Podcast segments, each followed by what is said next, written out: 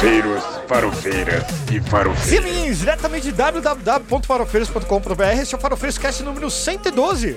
Eu sou Rodrigo Castro. e-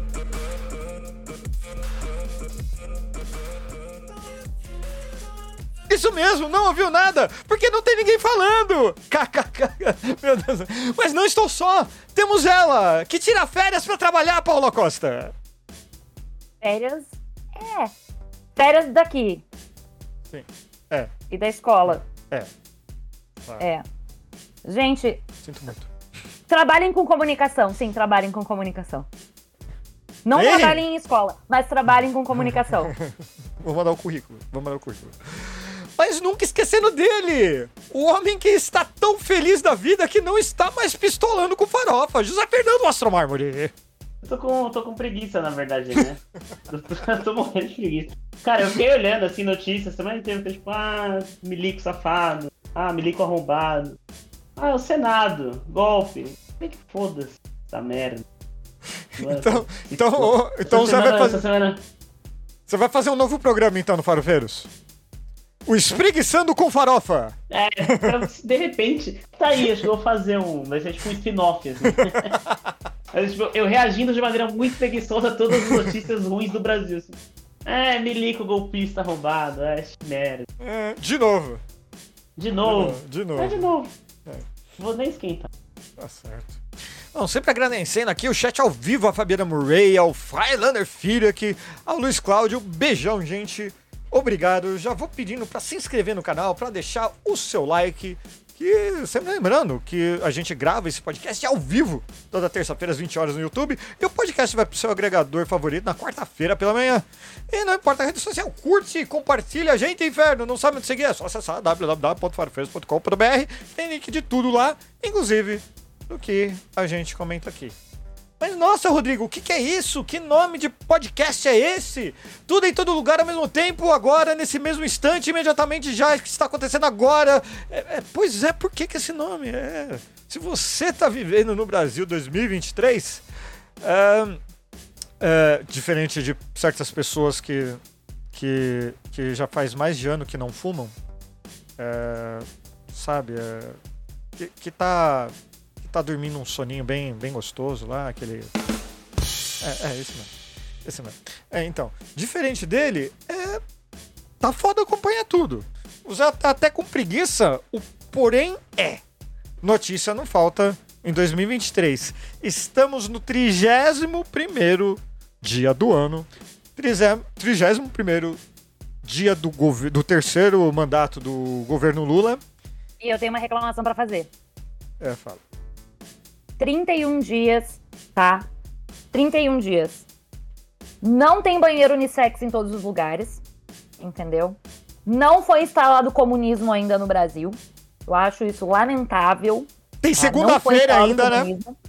Ainda existe segunda-feira, entendeu? Ainda existe segunda-feira. Isso aí é um absurdo, é um grande absurdo. Ainda não foi extinto o uso da bandeira verde e amarela em janelas, entendeu? Que ainda tá cheio de bandeira verde e amarela nas janelas. Eu vi um monte em São Paulo, vi um monte aqui no Rio Grande do Sul também, entendeu? Então acho isso aí um absurdo. Não foi extinto ainda o uso disso, tá? E ainda, o pior, o pior, ainda não foi proibido milico andando na rua. Tinha que acabar, Milico. Tinha que acabar. 31 dias de governo. Como é que a gente ainda não tem tudo isso? Tu vai, tu, tu vai em qualquer açougue, tu pe- pergunta se tem carne de chão-chão. Pergunta se tem ali um perninho de poodle. Não tem. Ó, o Pedro, aliás, está fazendo essa reclamação aqui ao vivo no chat, o Pedro MM. Ainda não foi instituída a carne de cachorro como aceitável. Comi todos os cachorros da rua e tô falando agora do presídio. Olha só. Aliás, é, isso é uma vantagem agora, né? Presídios agora pode, a gente pode usar celular do presídio, né? Igual os terroristas usaram lá de dentro, né? É, E- eles até moveram o Marcola de lugar pra, uma região onde o celular dele funciona, né? Sério isso? Não, pô, é claro que não, cara. No- cara, é, a gente tá vivendo num mundo tão bizarro que sério, vai mano. saber, mano. Sei lá. Eu não sei, eu não sei. Eu não sei. Bom, sem querer desanimar nada, mas assim.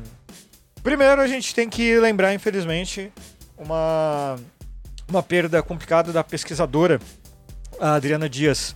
Uh, vou falar uma das maiores, se não a maior pesquisadora do neonazismo no Brasil. Uh, eu acho que, em homenagem a ela, o que eu posso falar e tentar colaborar de alguma maneira é dizer que não foi em vão e que a gente vai continuar essa briga, porque puta que pariu, essa galera aí não para de se proliferar, né? Infelizmente. Deixa como 240 caracteres, o que aprendi com a Adriana, bicho, foi brincadeira. É inacreditável. É, é inacreditável. Eu, é, é, um, é um daqueles. Não, eu tô, não que eu queira reduzir o trabalho dela ao Twitter, não é isso? Não, Vocês não. Entendem? Mas é, é, acho que faz parte do, do, trabalho de comunicação da pesquisa. Porque a pesquisa, uhum. se ela ficar só ali no trabalho técnico, ela, ela não vai atingir o seu principal objetivo, que é mudar ou pelo menos avisar a sociedade de alguma maneira. Chegar so... e ela pegar a pesquisa dela e colocar no Twitter é exatamente isso. É a função social da pesquisa. E eu tive a chance de trabalhar com a Adriana no grupo da transição, fazer algumas trocas com ela. Ela nos ajudou muito é, quando a gente começou o relatório do ultraconservadorismo e nas escolas, né, nos ataques às escolas. E a Adriela participou de reuniões com a gente e trouxe essa bagagem de conhecimento que ela tinha. E ela é muito didática na forma dela, dela expor os pontos, sabe? Ela, ela era muito didática ela, ela deu pra gente é,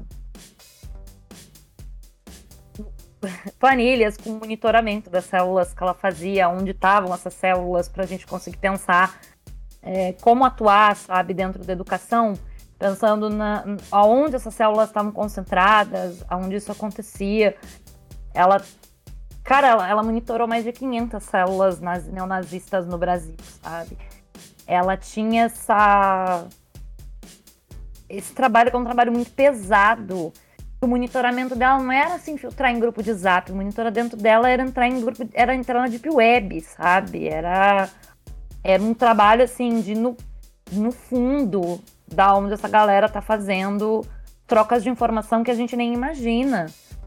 Que a gente vê na superfície, a gente enxerga muitas vezes ali o cara sendo racista, a gente enxerga cenas como a gente enxergou essa semana do, do cara que estava com um sol negro tatuado, foi levado para delegacia e liberado, né? Que são as coisas visíveis. É, ela via os caras planejando ataque em escola, é, os caras planejando estupro coletivo, sabe? Era esse tipo de coisa que a Adriana tinha contato, que eram coisas que ela passava para os contatos dela que ela muitas muitas coisas não aconteceram porque a Adriana conseguiu pegar antes que ia acontecer e passar para os lugares certos. Então, cara, o legado que a Adriana deixa é é, assim, fora, sabe? Além disso, ela era uma pessoa muito doce, muito preocupada com todo mundo.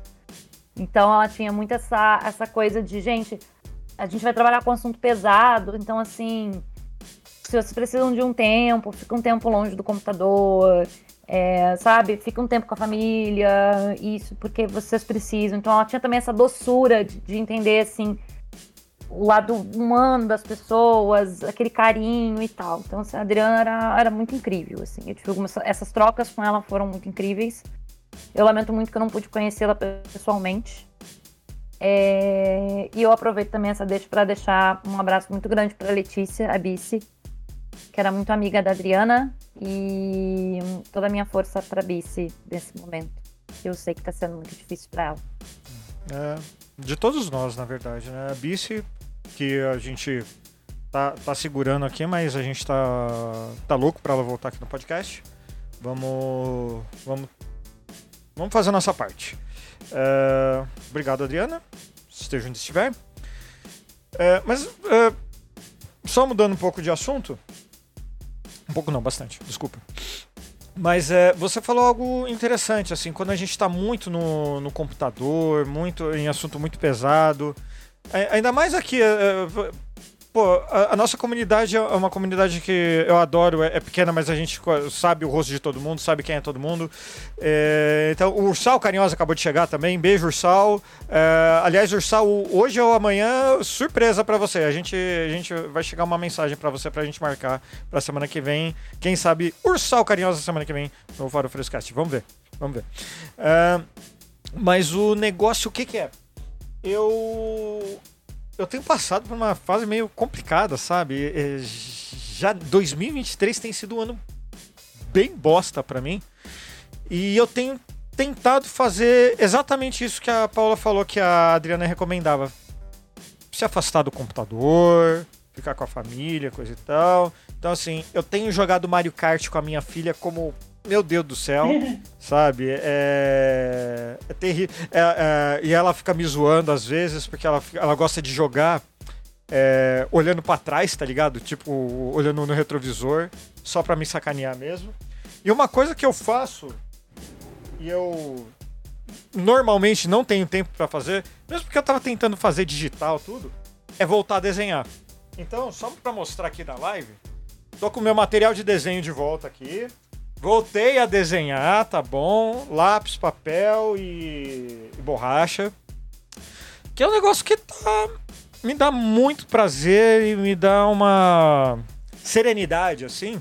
Que, por exemplo, antes da gente começar aqui esse podcast, eu tava falando de um assunto meio chato, meio complicado, assim, sabe? Ah, Só que eu consegui expor de uma maneira normal, sem estar irritado, sem estar brigando. com- Por quê? Ah, antes de, de entrar aqui, eu tava desenhando. Ah, tava estudando a pauta? Que estudar a pauta, mano? Vai se fuder. Tava fazendo meus rabiscos aqui, meus personagens aqui.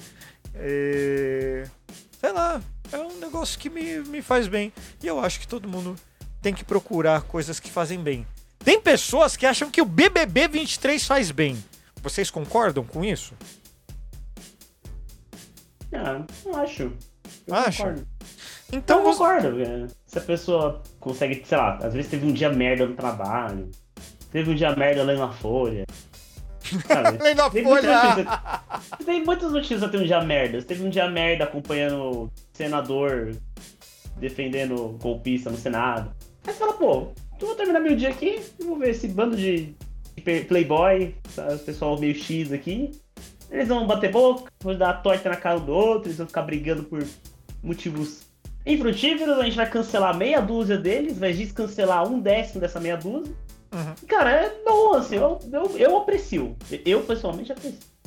Então você acompanhou o a exclusão do Gabriel Tavares, que estava reclamando que ele foi excluído, sendo que ele se auto-excluiu. É isso? Eu acompanhei, é que ele não foi excluído ainda porque ele não foi eliminado. Acho que ele vai ser eliminado hoje, tomara, espero. Que o menino é realmente muito ruim. E assim, além de ser horrível, ele é uma péssima pessoa, ele não gera entretenimento nenhum. Ele é um pé no saco. E aí, É- ele é... o cara que tava querendo imitar o Priori e tá. Cara, Isso. Se- Esse mas mesmo? ele Esse? tentou, não deu certo. Não deu certo. Nossa, mano. O, o Priori, ele, ele teve as acusações ali, depois saiu de, de, de abuso e tal, né? Virou. Se nem sei investi- investigação. Mas no programa, ele não chegou nesse ponto com ninguém. No programa ele não foi exatamente declaradamente racista com ninguém. Então ele soube ali pegar as regras do jogo e fazer dar entretenimento assim purinho. Esse moleque é só um playboy E a, e a briga que, o, que ele tinha, que nesse caso do, do, do Prior, a briga que ele tinha com a Manu Gavassi, porque a rivalidade era ele e a Manu Gavassi, era uma rivalidade gostosa de ver. É. Mas eles não, não se era- pegaram? Não, Não. porque não era uma briga assim. eh, eh, com ofensas a- machistas ou coisas assim, entende? A briga entre eles era. Essa menina quer tentar me eliminar do jogo, então eu vou eliminá-la primeiro. Era uma briga assim, era, era briga de jogo. Eles batiam Era boca uma briga jogo. saudável. Isso, era briga saudável, não tinha. Era um soco na cara, é, soco na cara sem Não. perder a amizade. não era o, esse menino Gabriel que ele chegou pra menina que ele tava pegando na casa e disse assim: é melhor que parar, senão eu vou te quebrar esses seus dentes. Ou coisa parecida. Como é que é? Não, porque assim, eu peguei um tweet da Dora Figueiredo, eu vou, vou ler o, o tweet da Dora. Depois chamam militante de vitimista. O cara literalmente falou para as pessoas se afastarem e agora tá forçando a narrativa do excluído. Ah, gente, sinceramente, eu não tenho paciência, mas não. Hashtag BBB23. É, E- porque o negócio foi assim, ele. Ele. Tava. Foi bem tóxico. Ah, Ele e uma menina que é atriz, Bruna Grifão, o nome dela. Hum, Eles se pegaram numa festa, começaram a se pegar e começaram a. Aqueles relacionamentos de BBB, né, sabe? aham. Que é uma semana depois tá todo mundo apaixonado, meu Deus, vamos casar, ter dois filhos, oito cachorros, morar na praia. Sim. Aí termina o programa, eles terminam o relacionamento, que quase todos são assim. Mas nesse caso, é, ele e a Bruna estavam bem tóxicos um com o outro, mas ele principalmente com ela. E aí ele fez esse comentário, que era um comentário de que ele poderia dar uma cotovelada na boca dela, enfim, Horroroso. agredir ela. Meu É, Deus! horroroso. Aí o Tadeu, isso repercutiu muito aqui fora, e vocês sabem que assim, não é comum eles levarem coisa de dentro pra fora no BBB, mas é que esse é um caso assim. A gente tá falando, Violência, assim né? como aconteceu no, no, no 21 com, com a questão do racismo, né, que eles levantaram a pauta, é, eles levantaram essa pauta porque é violência contra a mulher. E aí o Tadeu deixou muito claro que esse tipo de comentário não se faz nem de brincadeira. Porque é assim que as violências acontecem, né? As pessoas fazem essas piadinhas e É só as brincadeira, né? ocorrer. Isso, é só brincadeira, mas aí essa brincadeira vira uma realidade. Então, não pode normalizar, e aí o Tadeu falou isso. E. E aí, a galera, óbvio, já tinha, já tinha visto que isso acontecer, já tava problematizando isso dentro da casa também, falando do, do quanto isso era tóxico, era horrível e, e tal. Moral da história. Ele pediu para as pessoas ficarem longe dele. Na casa. Que bom. É, e depois ele veio com um papo de, ah, eu tô tentando mudar, eu acho que o pessoal lá fora tá vendo, eu tô tentando mudar. Bicha. Eu acho que ele queria que a história dele fosse igual a da Ju. Sabe, sabe o que eu acho? Ah lá, não A entendeu a Juliette, piada. que era excluída. todo mundo Ah, excluía ela. Só que a diferença é que a Ju não pediu pra ninguém excluir ela, entendeu? A Ju não ameaçou ninguém de dar cotovelada na boca, pô. As pessoas simplesmente não queriam ficar perto dela. Essa é a questão. Metade disso por xenofobia, né? Porque tinha várias pessoas fazendo piadinha com o sotaque dela. E do Gil, Não. porque eu lembro. Sim, sim. É, a gente teve também a história da Anitta simulando sexo oral no ator lá na, na gravação do clipe, era isso? Alguém viu isso? Vocês viram? Teve isso aí, mas gente comenta? Não comentar sobre. Ah, Cara, é muita coisa acontecendo. É tudo ao mesmo tempo agora, nesse instante, agora, nesse exato momento, está acontecendo agora, Zé. É, sei lá, eu acho isso daí meio irrelevante, assim. Pegar uma cena que acho que não- talvez não vá pro clipe. Fizeram lá, aí rodaram as redes do tiozão do Zap, olha só que indecência. Né, o logo tiozão do Zap, né? A moral que tem o tiozão. O tio Zap, ai, nossas crianças, é o futuro das nossas Começar crianças. que a Anitta não faz música infantil, né? A Pois gente é, já né? começa com esse fato. Aí teve coach. filha, pais e mães que estão nos assistindo ou estão nos ouvindo agora, Anitta não é música de criança, tá? Aí teve Avisa. coach financeiro da Faria Lima, esse coach vagabundo, falando, ai meu Deus, as nossas crianças. Aí é, isso a notícia sobre a Anitta. Oh, é, bom, então, então, então vamos falar do, do- do- de algo Nossa, que. peraí, posso... deixa, eu, deixa eu falar sério agora. Deixa eu levantar. Fazer um Por levantamento. que você não tava falando sério, pô? Não, eu não tava mesmo. Agora, cara, deixa eu fazer um questionamento interessante. Se a gente vai condenar essa, esse, esse trecho né, do clipe, significa então que ninfomaníaca tem que ser proibido. É um filme que não pode Não, aparecer é, é uma, não, você tá fazendo uma pergunta pra mim, é um pensamento, É um desculpa. pensamento semi-retórico. Então, cara, assim, é, no meu ver, cai muito no que a Paula falou. Não é música pra criança. Então pronto. Então, assim, é simulação, vai aparecer algo explícito. Se for algo explícito, tem que ir pro X-Vídeos, não tem jeito. Se não é algo explícito, no, no, no Instagram, tá cheio. No Instagram tá cheio de simulação assim. Tem certeza que no Instagram Cheio. do tiozão do Zap, bicho, tá assim, ó. No Instagram é no zap, cara. Vai voando assim, manda, manda os arquivinhos lá. Ah, É, é- é a famosa hipocrisia conservadora, né? É conservador ah, ali dentro de casa, naquele meio lá. Ele Saiu ali na esquina, já tá. é, sendo. dando a mão amiga, né? O braço forte e coisa e tal. Um braço forte, mão amiga, né? Uhum. punheta liberada, enfim. É, a gente. Mas assim, hipocrisia é bom caralho, porque vamos convir, muitas dessas pessoas não fazem a menor ideia do que os filhos estão fazendo na internet. Porque se eles soubessem o que os, as- os filhos e as filhas estão fazendo na internet, você não abriria o TikTok e daria de cara com meninas de 13 anos de calcinha, sim, apenas de calcinha, dançando. Você não daria de cara com meninos de 12, 13 anos, sim, meninos de 12, 13 anos, fazendo strip no TikTok, mostrando um pedaço do início do pau no TikTok. Porque é isso que a gente vê no TikTok. É, e, e assim, daí, daí o Ti, ele. Ti que não pôde estar aqui hoje, ele. Ele fica bravo e com razão, porque ele. Ele tomou Shadowban, foi expulso, não sei. Mas de mostrar o cofrinho. De, de dançar com o moletom. Com o moletom sem cueca, é isso? Eu não sei. Mas. Eu não tô de dentro das trends. não tô por dentro das trends. Mas você sabe qual é a trend da semana, gente?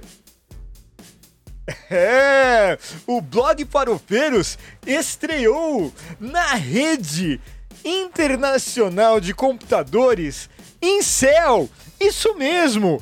O Incel buscou no Google, achou um título que ele achou apropriado e falou: Vou tirar um print e colocar no meu meme para zoar o Jovem Nerd.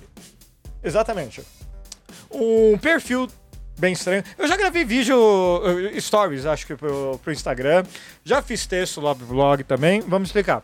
Um perfil que eu não vou falar qual. Desses estranhaço. Ruinzaço, sabe?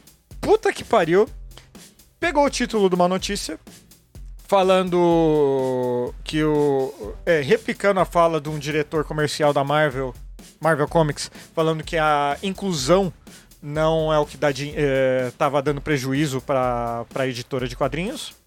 E assim, enquanto até discuti com o Zé quanto a ser declaratório, título, coisa e tal, independentemente disso, é, tá, o título eu, eu mantive lá, mas a pessoa não leu nada, simplesmente nada do texto. Que enquanto tá esse, essa fala no título, eu elaboro tudo, extremamente tudo, contra a fala dele. O diretor comercial da editora aparentemente tem menos dados que eu, um brasileiro que não tem sociedade na Marvel Comics e aparentemente tem mais dados do que ele e fala menos merda que ele. Olha que eu tenho um- podcast chamado Farofeiros Cast. Ah, e por algum motivo, é, essa, esse perfil inicial achou legal compartilhar. Um amigo nosso percebeu e falou: Porra, é o Farofeiro? Isso é real? Né? Eu falei: Pô, é. Tanto que o texto em si eu não alterei nada, por enquanto. Eu ainda tenho que. Como, eu não sou formado em jornalismo, talvez eu precise conversar com alguém mais é, especializado em ética, alguma coisa do tipo. Eu realmente não. O Zé apontou e eu não discordo dele. Tá realmente declaratório o título. Mas, como a gente está trabalhando com internet, é, essa foi a minha defesa. Também não falando dando razão, porque eu não faço só pra. Não faço só clickbait. É, como eu tô na internet, eu tenho que colocar no título aquilo que a pessoa tá procurando. Não vai adiantar eu colocar. O diretor da Marvel está errado. Por quê? Porque o público não tá procurando isso. O público tá procurando que o cara da Marvel, que a Marvel levou prejuízo. É ranqueamento do Google. O Google é uma ferramenta excelente, mas ela é predatória também porque, como hoje aconteceu, né? Num erro absurdo. É, erro entre aspas, né? Porque eu acho que pode ter sido fomentado por algumas centenas de milhares de bots aí. Que É, deu- só um detalhezinho. Tem uma, tem uma, uma certa produtora de vídeos paralela Ah, sim. do Brasil que ela costuma bancar pra esse tipo de coisa aparecer, tá? Sim, eles compram. Mas o negócio é que apareceu no Google hoje, falando que o senador Rogério Marinho tinha, eh, tinha sido eleito ah, presidente da, da- do Senado. É um aviso do sistema do Google. Não era uma notícia. Se você não dava para você clicar ali. Ou seja, de algum jeito conseguiram influenciar o algoritmo de um jeito que o algoritmo entendeu, ele já foi eleito. Isso é notícia. Ou Eu então, ou- ou então alguém do Google foi lá e, pô, e colocou. Se alguém procurar por Rogério Marinho, pô, coloca isso, foi eleito. Estranho.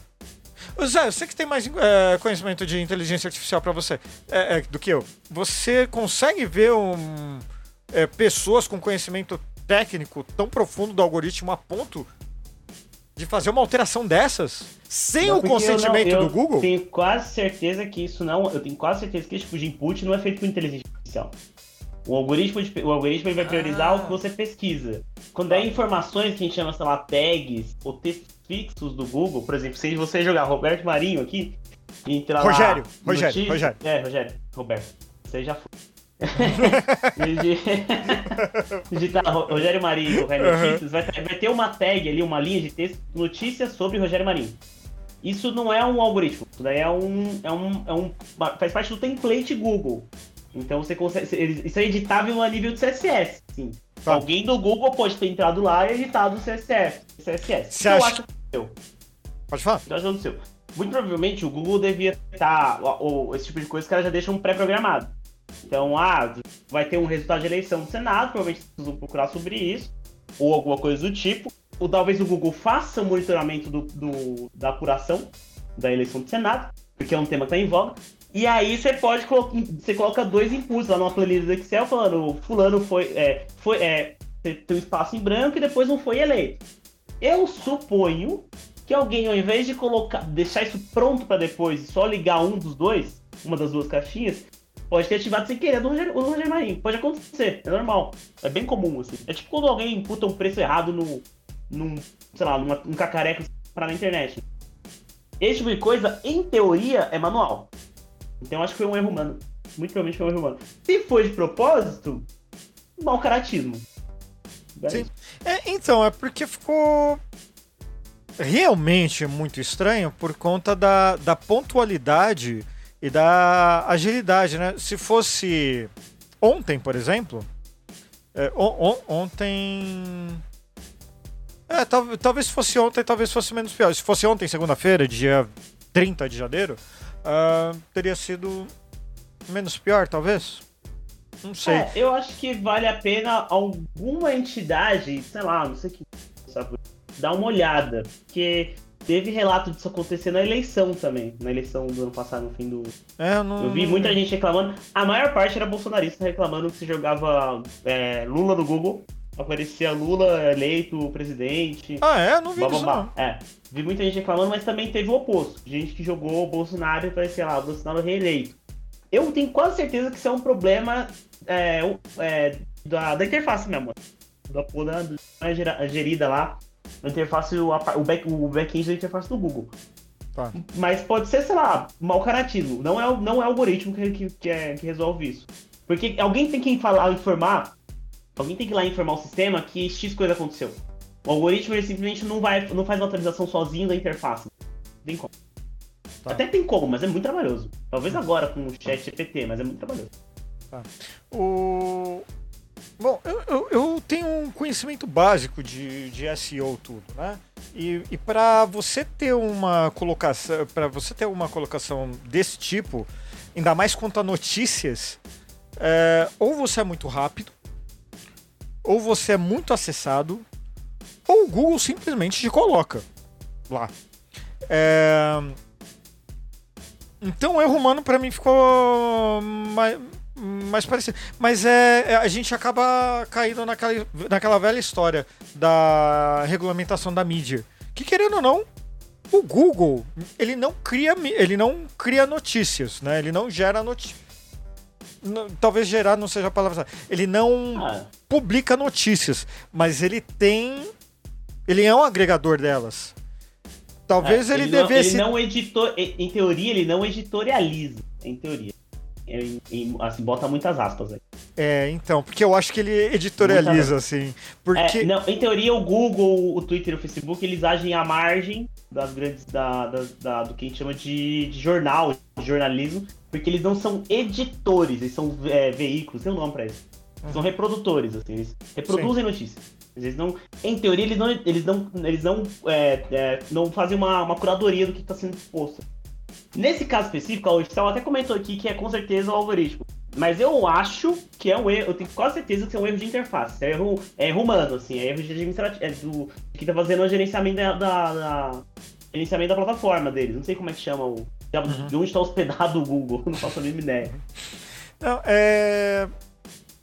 É estranho, né? Porque a gente está vivendo uma, um período complicado mundialmente, é, democraticamente falando. E erros desse, desse gênero podem ser catastróficos. Podem ser catastróficos. E, e cai no negócio da regulação de mídia mesmo. Porque se você tá colocando algo desse tipo, se você errou, você tem que ser responsável por aquilo. Se eu escrever alguma merda no Farofeiros e alguém me processar, eu vou ter que responder legalmente. Se o Google coloca algo, algo mentiroso em primeiro lugar, quem se responsabiliza? Porque assim, a gente já falou lá que aquele pessoal paralelo lá é, é, compra muitos termos. Eu vi, eu vi um termo no Twitter que eu achei muito, muito apropriado. Eles são donos de alguns termos de tanto que eles investem naquilo lá. Eles gastam tanto dinheiro naquilo que se você buscar eh, por, eh, por aquele termo, não tem jeito de aparecer outro, eh, outro site de tantos links que tem patrocinados lá no topo.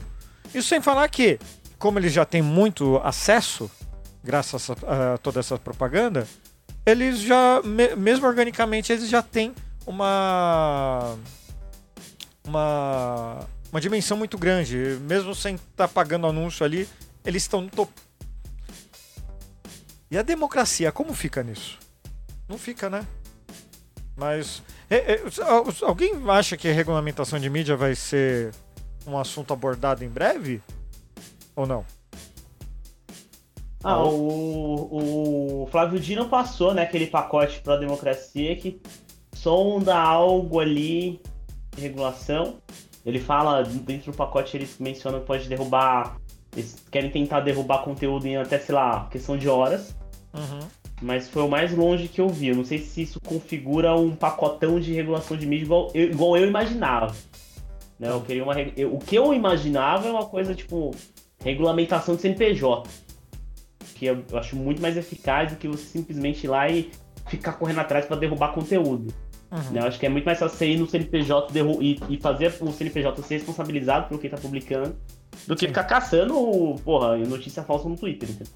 Entendi. Mas Não, vamos por- ver. Porque, por exemplo, É, se discutiu muito a regulamentação no- na transição, né? A pessoa da comunicação me disse que foi muito discutida essa questão de regulamentação de mídia por lá. Só que para isso tu precisa do Congresso Nacional, né? Hum, vem aí. Vem aí. Vamos ver. É. Porque acontece, aconteceu durante a pandemia, só que ainda está acontecendo. Por exemplo, a disseminação de ideias anti-vacina. É, virou até meme, né, agora, o negócio lá. Obrigado, Pfizer, né? E todo mundo tremendo assim, né? Vocês viram isso daí? Obrigado, Pfizer. Não, mas todo tá, mundo tremendo. continua. Tem muita. Continua tendo muitas informações sobre vacina. Muito. Sim. E parece que agora pararam de, que a gente parou de olhar, que tá, tá assim, saindo pelos cotovelos. Posso só fazer aqui uma retratação? Porque a Ursal, não sei o que a Ursal É faz, o a Ursal. já tem mais conhecimento do que eu. É do o que eu. Ursal. É o O Ursal. Ursal. E aí é que o Ursal carinhosa. Eu sei, mas é o. Enfim, o, o Ursal. E aí ele comentou aqui que o, o Google usa um sistema completamente quebrado em inúmeras instâncias de execução de algoritmo. eu desconheço como funciona o Google. Então eu vou acreditar no que a Ursal tá falando. O que eu conheço é como funciona a internet até onde eu sei. Assim, é, bota lá no HTML, o CSS, chupeta isso no, no back-end e vambora. Assim. Agora se o Google tem o sistema. Ah, o Ursal corrigiu aqui, ele falou que ele é o e a. É o que a gente quiser. Beleza, Ursal. Ursale. Ursale. Tá certo. É, mas é, eu, eu puxei esse assunto da vacina especificamente, porque assim, é, eu, tô, eu fiquei feliz com isso. Porque tem menos um filme ruim da DC pra eu assistir esse ano, que é o Shazam. Por quê? O ator que faz o Shazam, que era um cara que eu gostava muito, até ver o tweet dele, que é o Zachary Levi, é, meteu que a, a Pfizer é um perigo real para o mundo. E ele não falou especificamente que é o sobre a vacina do Covid-19. Ele não falou que é o mercado da, das vacinas, da, a- da, da saúde, gera, que o capitalismo, o, a máquina de doenças que, que eh, fomenta a Pfizer. Não. Ele só postou que ele concorda demais que a Pfizer é um perigo real para o mundo. Então, querido 20 amigos aqui do podcast ao vivo no, no, no YouTube, é, eu acho que a gente não vai ver o Shazam. Mesmo porque ia ser ruim, convenhamos. Mas Filminho- depende, pera. Ele coloca essa crítica do ponto de vista tipo, que ela é um grande monopólio, oligopólio de ciência e tecnologia, que explora os trabalhadores e barganha essa ciência e tecnologia para poder fazer uma espécie de extorsão do Estado com o bem público que deveria ser vacina, ou ele coloca essa crítica do ponto de vista de que a Pfizer é um problema que ela faz vacina. Cara, ele é um ator de Hollywood e nem um ator Tá bom. bom. Você acha que ele é o quê? Entendi. Sabe? Eu gosto dele, gostava dele, mas assim. Isso, isso, deu, deu RT, e o Pedro me corrigiu aqui, ele deu RT no, em negacionista no, no Twitter. Então, assim, complicado, né? Mas olha, eu, eu não vou entrar muito no assunto, já que a gente falou em filme ruim. Vamos falar em filme bom da DC? Eu não vou falar muito hoje, porque provavelmente eu vou fazer um especial farofando ao vivo disso, tá? Mas o James Gunn, sabe aquele cara que foi demitido e depois foi contratado pela Marvel? Do Guardiões da Galáxia, o diretor do Guardiões da Galáxia. É, que Então, tava dirigindo o filme pra Marvel e pra DC ao mesmo tempo, né? sim, nesse momento ele fez isso, agora ele já parou, acabou o contrato. Ele vai lançar o Guardiões da Galáxia 3 e assim, acabou ele com Marvel. É que bom, porque eu não gosto muito dos filmes dele. Ele- Que bom, porque ele agora vai ter um monte de filho de- filme dele na DC. Mas talvez funcione, porque eu ia falar, a estética dele, por você pegou o pa- o pacificador. Deu, foi perfeito. Puta, deu certinho. Os cara, o cara usa uma cueca em cima da calça. Você não vai lidar, lidar com esse cara de uma maneira séria, entendeu? Você vai deixar ele meio idiota. Mas você- funcionou pra caramba. Mas é, você acha, você não acha que é uma fórmula meio batida dele? Porque assim, ele anunciou uma caralhada de filmes hoje, filmes e séries hoje. Entre elas, uma série de um personagem favorito meu, que é um super-herói zoado chamado Gladiador Dourado, e outra de um filme de super-heróis. Imagina se a Liga da Justiça fosse feito para adultos. Imagina que o Batman e o Super-Homem dessa Liga da Justiça para adultos fossem um casal gay. Ele vai fazer esse filme? Sim! The Authority. É, não sei se ele Não, tudo. tem capacidade de tocar filme, mas pode ser que funcione. Então, sabe o que, que é? é? É que assim, o Gladiador Dourado, por exemplo, vai. Cara, é o James Gunn. É o Não sei. da vida do James Gunn. Não sei. Nossa, pelo amor de Deus, o personagem é ridículo. Eu sei, mas eu não sei se ele vai fazer bem. Não sei se vai. Porque o Acho Gladiador. Dourado é comédia. Ponto. É comédia, não é aventura. É comédia. Se não for comédia, puta que pariu. E é série que ele vai ser. Agora, o The Authority é o Superman chegando assim: ah, você é o vilão? Ele vai falar: ah, vou te matar. Daí o cara. Daí o Apollo solta o rainho. Pronto, acabou. Matou o vilão. Problema resolvido. Ah, é tipo um The Boys.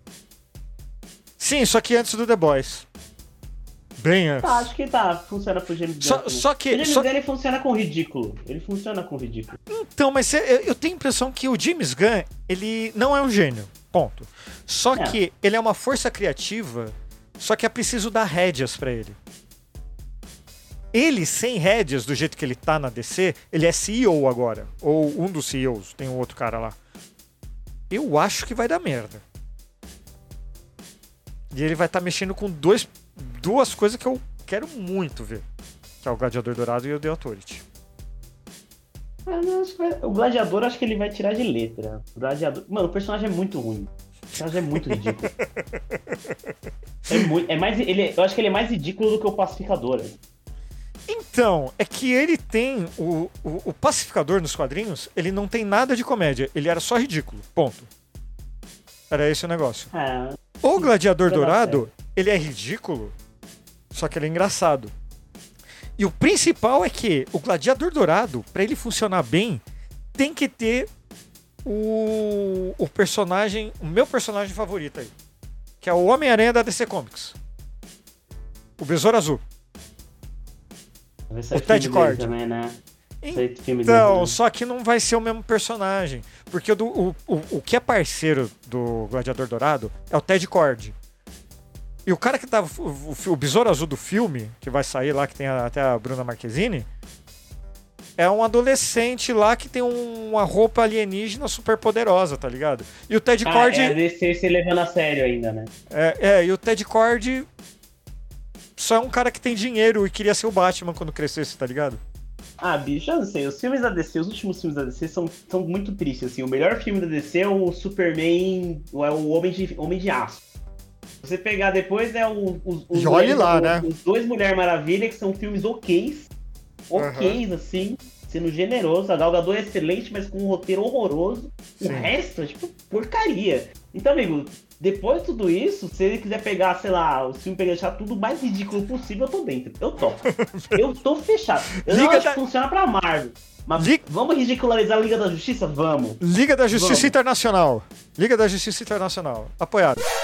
Opa, o que, que foi isso? Breaking news, Paulo? O que, que está acontecendo nesse momento? de Moraes, ministro do Supremo Tribunal Federal, autorizou a Polícia Federal a ouvir Valdemar da Costa Neto, presidente do PL, sobre a investigação no inquérito que investiga a minuta golpista encontrada na casa de Anderson Torres e as ministras da Justiça de Jair Bolsonaro. Diante das informações prestadas da necessidade de maiores esclarecimentos, defiro o requerimento e determino à Polícia Federal que conceda a oitiva de Valdemar da Costa Neto no prazo de cinco dias. O Valdemar Costa Neto, nesse momento, correndo atrás de fraldas geriátricas desesperadamente. Porque ele vai andar e cagar ao mesmo tempo. Puta que pariu, mano. Bom, mas. Assim, assim.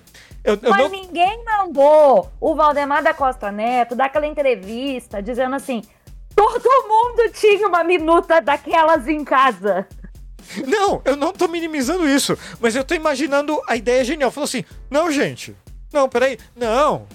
Vamos minimizar isso. Eu vou dar uma entrevista. Eu vou dar uma entrevista e vou resolver essa situação. Ele vai lá e fala que todo mundo tinha bagaça, mano. Na minha casa não tinha minuta golpista. Na de vocês tinha minuta golpista? Não. Não. No, o na minha casa só tem o- no máximo a- o manifesto da CLAGE. Conselho Latino-Americano de Jornalismo. Né, mas tudo bem. O, o Zé, o Zé tá fazendo cara que não entendeu a piada de novo. Puta que Eu pariu. entendi. Ah, entendeu? entendi. entendeu? Eu tô Não- fazendo a cacada de desgosto por causa do Valdemar mesmo. Ah, tá. Tá bom.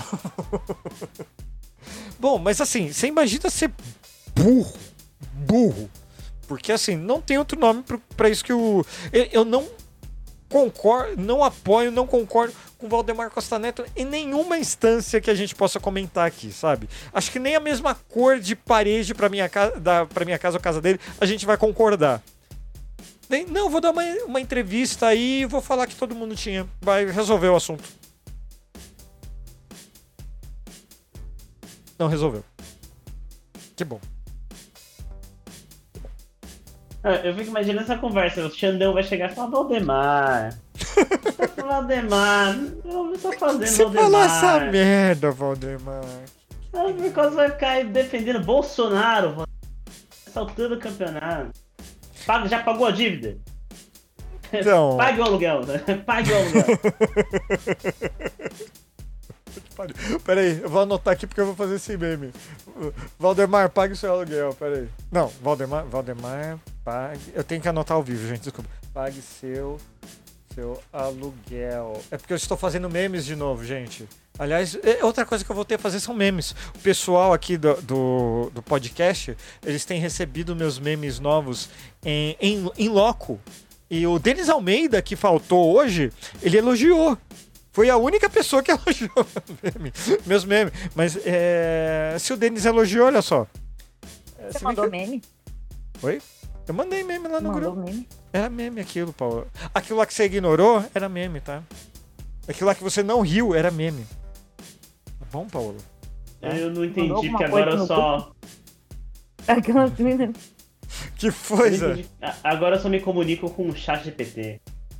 Ah, ah, tá. Você não conversa mais com a gente, é isso? É só Não. E aí, você tá brincando muito com esse chat aí? Porque eu já perdi a Cara, paciência. Sinceramente, não. Ah, tá. Eu mandei uma pergunta pra ele, eu fiz uma pergunta bem, bem específica. Você falei, explica pra mim o materialismo histórico da realidade brasileira. Ah. Foi boa, mas assim, qualquer coisa que meia horinha, 10 minutos de Google no primeiro Wikipedia ali, lá no finzinho da página eu resolvia. Então eu falei, bom. Então, Ainda não é a Skynet. Não é. então, quanto à programação, eu acho que ele até tá resolvendo algumas coisas. Sim. é, ajudando algumas coisas. Agora, com perguntas tipo o que é impressionismo ou o que é o neo-impressionismo, ele vai fazer um amontoado ali, vai fazer um embromation e não sei se Não, vai ele dar. responde, responde certinho, mas é a mesma coisa que você acha- vai achar em qualquer fonte, qualquer site que fale sobre na internet. Aí eu fiquei meio tipo, ah, isso aqui é uma resposta se você jogar na Wikipedia, você encontra. Ah, o cara não vai ficar digitando lá uma máquina de flip, blá blá. Mas você encontra. Você vai ter que Então- ler, olha só. Nossa, é- Ah, é- é da- daqui a alguns anos, nossa, pai, você lia as coisas na internet? Que Eu acho que absurdo. o lance. Eu acho que o lance é que ele é uma ótima ferramenta de busca. Então, existe um estudo aí que ah, o, o- esse chat vai substituir o Google em breve, né? Em breve, acho que o prazo são O cinco Google anos. quer. O Google quer, né? O Google tá investindo dele lá. Sim, daí vai quebrar toda a internet, porque a internet vai ser só o chat. Porque daí não vai ter É, um link sei. efetivamente para as coisas, né? É porque assim, ninguém. Se você fizer uma pesquisa no Google hoje, só aparece duas coisas: um link do Brasil Paralelo e anúncio. Qualquer coisa que você pesquisa hoje é só isso que aparece. Então, assim, o... eu prefiro mil vezes no chat do que a meu. Tem, mano, então, antes eu lembro daquela era de ouro da internet, você fazia uma pesquisa da hora. Você fazia. Botava umas três páginas do Google, você colhia uns links assim, cara. Pica, conteúdo top. Hoje você só tem anúncio de sapato, velho. É, não dá, não tem como. É impossível, porque os caras pagam. Aí você pesquisa lá, sei lá, História do Brasil, aparece Academia do História do Brasil, curso em até 10, 20 vezes. Comece, matricule-se já. Não dá, então acho que vai morrer. Esse modelo não tem, é insustentável. As pessoas não usam mais o Google para fazer pesquisa séria. É, se você procura Conselho Latino-Americano de Jornalismo, você vai cair num site bem, bem bom. Mas conteúdo, né? Você não vai estar oferecendo aí o curso de sapataria 2023, matricule-se agora. Ou então até Não te aparecer, você não vai pesquisar, Rodrigo. Ah, poxa, né? Tô aí querendo entender mais como é que foi o período colonial brasileiro. Você joga lá Brasil Colônia, daí aparece o quê? Curso do Brasil paralelo sobre colonização brasileira, que diz que a monarquia funcionava. E que as pessoas não foram escravizadas, porque é isso que o curso deles diz. É, é, as pessoas estavam trabalhando porque queriam. Puta que pariu, né? Ah, Assim, a internet era pra ser algo bom, mas o ser humano conseguiu transformar em algo ruim. Né? Assim, eu. Então, será que eu contribuí com isso? Colocando os cavaleiros do, do Aguardem lá no, no blog? Não, né? Eu acho que sim. né? Eu vou falar aqui, a gente inventou, a gente antes de todo mundo inventou o modelo showcase de jornalismo. Eu não. pessoas A gente inventou, a gente inventou. A gente fala de Não, eu, botei- não, eu tô rindo porque eu botei ontem no, no Twitter pra lembrar aqui da gravação do podcast. Um, atenção, urgente, chocado. Que era um lembrete pro podcast de hoje. Você não viu, né? Ótimo, é, é sobre isso, bicho. A Mas eu realidade acho que a é gente tem que começar a fazer isso. Urgente, atenção. Preste atenção no próximo tweet. Escrevam, eu autorizo farofeiros. É. E, e sabe o que é foda? Porque a gente não vai chegar aqui e fazer, e, e- fazer a pessoa de otária, igual esse pessoal fica, atenção, vocês não sabem o que aconteceu agora lá em Brasília. Você chega lá, o cara fica pipipi popopó, entendeu? Aqui a gente vai ser farofa. Então, o pessoal não vai ter, ai, nossa, me enganou. Expectativas baixas, né? Assim, entrei nesse. É, eu- meu, amigo, se a gente te enganou, eu tenho mais notícias. É. O problema é que quando a gente tá falando sério também tem. não leva a sério, né? É, é uma. Mentira, a gente, quando a gente quer fazer sério, a gente faz. É, a gente faz É bonito, um, né? é um desrespeito, é um desrespeito com o nosso chat você falar isso. É um desrespeito com o nosso chat. Desculpa, chat. Desculpa, desculpa, chat. O, o, o Ursal tá falando que o janonismo rules aqui. Pô, cara, você sabe, você sabe que eu peguei birra do janonismo, do Janones, coisa e tal, assim? Peguei birra, assim, sabe? Eu, eu tava nos, no grupo, tava, seguia ele, coisa e tal. Parei de seguir, saí do grupo porque eu. Eu cansei do janonismo cultural, sabe? Eu acho que na época da eleição ele cumpriu com a função dele, mas agora, assim, tipo. Ah, pera lá, né? Vamos. Vamos. É que na época da eleição a gente precisava daquilo, e precisava muito, porque era um jeito da, dessa bando de. Não sei como chamar. é, ficar ocupado com Janones e deixar o Lula e o Alckmin seguirem a vida deles, né? Porque eles começavam a levantar um- uma fake news sobre o Lula ou pegar. E na verdade eles não fizeram fake news nova nenhuma, tá, gente? Eles requentaram as fake news de 1989. Sim, Já tava na literalmente internet de naquela. 1989. Eles pegaram fake news de 1989, gente. Primeira eleição do Lula. Que o Lula perdeu pro Collor. É, tipo assim, a galera pegou lá atrás, requentou. E aí quando começava a subir, o Janones vinha e dizia, porque eu tenho coisas do celular do Bebiano, atenção! Tirava foto do celular em cima da mesa, né? Ah, meu Deus! Eu era um. Eu lembro de conversar com o Zé disso. Caralho, Zé, será que ele tá com o celular? Será? Eu lembro de conversar isso com o Zé, tá Mano, ligado? Então, no na série da, daquela. Ah, eu vou dizer o nome da série. No extremistas.br, é, eu recomendo assistir, tá? Essa Por que, que você não queria falar o nome da entender- série? É, para quem quer para quem quer entender como é que funciona um pouco o, o lado de lá, que não tá acostumado que nem a gente a mergulhar em Chernobyl e saber o nome dos, dos indivíduos, é uma série que eu recomendo que eu recomendo assistir. Eles conseguem ser bem didáticos assim, apesar do rebranding que eles dão uma mostrada ali, quase um arquivo confidencial da Sarah Winter. E eles tentam mostrar o rebranding do Luciano Ayan, mas eu sei, mas assim, dá pra entender que o mote deles ali, da, da- dessas duas figuras, né? Dá pra entender esses dois. Mas basicamente, assim, lá eles mostram o Janones ah, falando do janonismo cultural e do- dessa tática que ele usou. Ele diz que vai, vai lançar um livro chamado Janonismo Cultural, onde ele vai contar essas táticas. É, tá certo, né, gente? Tem que ganhar dinheiro. Tem que é mesmo? monetizar, né? Eu compraria esse livro, inclusive. É, leria esse tem- livro, leria esse um- livro. Não, tem é, esse com- livro em vídeo, assim, com áudio de. Comprar uma palavra Seria muito legal, forte, né? sabe? Talvez se a gente Mas assim. pegar o que caiu do ele busão. super calminho. Não, Do busão, do e ele caminhão. super calminho. Calminho, assim. E aí ele se preparando pra gravar e gravar puto, sabe? E aí ele falando pro pessoal, assim, perguntaram para perguntam pra ele: Você tem mesmo o celular do Bebiano? E aí ele diz assim: Então, eu tenho algumas coisas que realmente eram do, do, do Bebiano, mas não tem nada demais lá. Eu amo. Cara, o Janones, É ele tipo é assim, brother. Eu tenho, tem áudio, tem coisa. Mas não tem nada demais, entendeu? Então, assim. Ele mentiu. Gente, ele não mentiu em momento algum. Ele realmente tem coisas que eram do celular do Bebiano. A questão é, ele nunca disse o que era. O Janones é aquele seu amigo que ele te chama pra sair toda sexta-feira, mas você evita e faz uma vez só por mês, que você sabe que o rolê vai começar no bar e vai terminar com vocês dois cheirando cocaína no fim da Augusta na sarjeta, entendeu? Porque não dá pra você acompanhar o ritmo.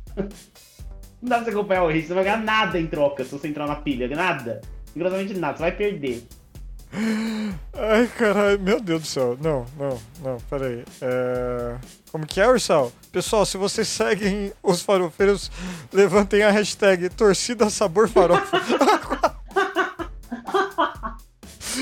o Ursal nessa jornada aí de torcida sabor farofa, eu sou contra, eu sou contra. Não, sabor farofa. Pô, inventaram não. o sabor pão de alho esses dias, eu achei interessante. Meu Deus do Eu céu. sou a favor, eu sou a favor de tudo que vá farofa. Não, mas sabor de farofa, só farofa, olha. Dane-se, é não. só pra ter um sabor pra gente poder dizer, "Ó, olha lá, ó. Mandar um e-mail pro torcida, então a gente pode fazer. Merchan. Alô? Monetizar as coisas, Você- gente. No- no- Você é Dinheiros, fabricante. Eu tenho que pagar meus boletos. Você é fabricante de farofa? Você quer inserir o seu produto para o público-alvo ideal? Anuncie no farofeiros.com.br. Ou não, Ah, né? eu, eu, eu sou a favor, porque tem o churrasco, agora tem o pão, tem o pão de alho, fala pão de mel. Tem o pão de alho, tem o vinagrete, pô, faz o farofa. A, a- a Beatriz Diniz aqui no chat. Torcida sabor farofa de bacon e ovo. Puta que pariu. A Rebeca também. Tem o de bacon. Boa noite, tem Rebeca. de bacon. Gente, torcida só serve pra uma coisa: pra alimentar, pra tirar a ressaca. Qualquer outra coisa vai fazer mal. Nunca tentei matar essa torcida, deve ser horrível. Ajuda. É bom pra caramba pra isso. Bom pra caramba. É bom pra caramba. Recomendo. É. Dá até pra fazer uma farofa de torcida, assim, comer Ah, com bicho. churrasco. O cara, É. tá, o cara tá tomando Césio aqui, tá, metendo uma dessa. Não tô, não tô tomando. É justamente por causa daquele detergente que ele tá tomando ali que. Não, não tô tomando mais, ó. Não tô tomando mais. É. Eu, tô, eu tô chocado. Rodrigo, eu tô realmente preocupada com o teu fígado, assim. Gente, Tá com se eu não 40, te... hein, mano? se- Ele tá novo assim não, viu? Tô com Nada. 40? Obrigado. É, eu tô com... Galera. Já passei um pouco, mas tudo bem, né? Faz parte. Faz parte. Ai, meu Deus, faz parte. É, Uma coisa que eu queria comentar com vocês também é. Eu não tenho muitas informações, mas é um negócio que eu achei bem absurdo. Bem absurdo mesmo. Porque, sabe o inferninho do mundo conservador? Chamado Flórida?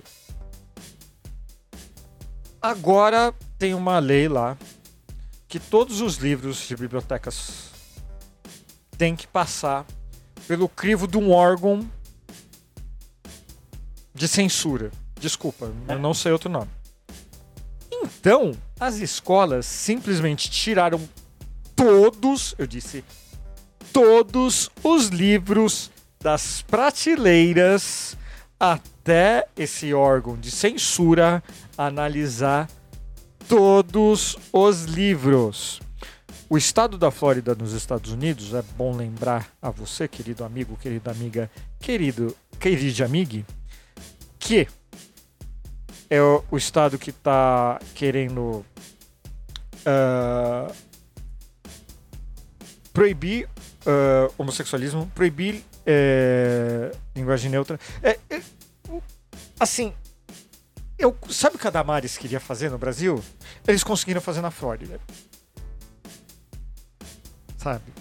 É, a escola sem partido tá pegando, tá pegando solto lá, né? Mas sabe que isso foi aprovado em 42 estados, né? Não esse do livro exclusivamente, mas o escola sem partido deles. Estados Unidos tem o quê? Sim. 50, eu acho? Eu Não sei. O país inteiro. Não sei. O, o Escola Sem Partido é uma, é uma piada. É uma piada. E eu, eu, só vou, eu só vou acreditar no Escola Sem Partido quando lançarem o, o implemento Jornal Sem Partido. Sabe? Pra ver se o editorialista, o terrível editorialista do, do Estadão, beijo, medo e delírio, é, toma no cu, sabe? Porque Caímos na- no negócio da regulamentação de mídias de novo. Porque o, o pessoal se diz neutro, apolítico, ah, nem de um lado nem do outro, a favor apenas da democracia, e mete essas loucuras aí no meio. Zé fez uma carinha de nojo pra mim. É. Tô só endossando. A sua cara de nojo está me endossando. É, que me noja, né? Eles passaram uma lei lá, o sancionou isso, acho que esses dias lá na Flórida, que ah, todo esse que for relacionado à cultura africana ou afrodescendente, né? Afro-americana, né? Hum, Pra falar sobre eh, afro-americanos, descendentes de africanos, não vai acontecer nas escolas porque eles alegaram que dentro desse, da, desses estudos, né? Se for estudar a história da África, dentro da história da África tem teoria queer, então tá proibido porque. a ideia dos caras. E aí ele falou: não, ninguém mais estuda. é, é mais ou menos. a, a- a nota engraçada é porque eles falam: ah, nós, a- nós respeitamos e louvamos os estudos afro-americanos, contanto que eles não ofendam as nossas. Basicamente, é tipo, não vai ter. Quer aprender? Não vai. Na escola pública não vai. Pode aí. É nazi mesmo. Os caras estão batendo, matando no peito. É nazi. Aqui é nazi. nazi. É, é e, e- eu muito estranho, né? Porque na Flórida, em teoria, era um lugar pra ter que tem muito latino, sabe? Que no final tá apoiando nazista. É. E, e, assim, só, só para continuar na, na série de absurdos, é, a prefeitura de São Paulo, da cidade de São Paulo, tá querendo inventar uma nova moda, que é privatizar, eu disse, privatizar casas de cultura. Eles querem privatizar casas de cultura. O formato, em teoria, para economizar custos, é para terceirizar o espaço para deixar que o- entidades. Para que empresas, né? Entidades do caralho. Para que empresas administrem os locais. Bicho! Isso não tem cara de que vai dar certo, mas nem na ideia. Nem se eu me esforçar muito com pensamento positivo, vai sair uma coisa boa disso. Cara, assim, é, a cultura já sofre pra caralho no país. E estão querendo privatizar um negócio que é. Ah, mano, sei lá. A prefeitura de São Paulo é, bolsonarizou total, né?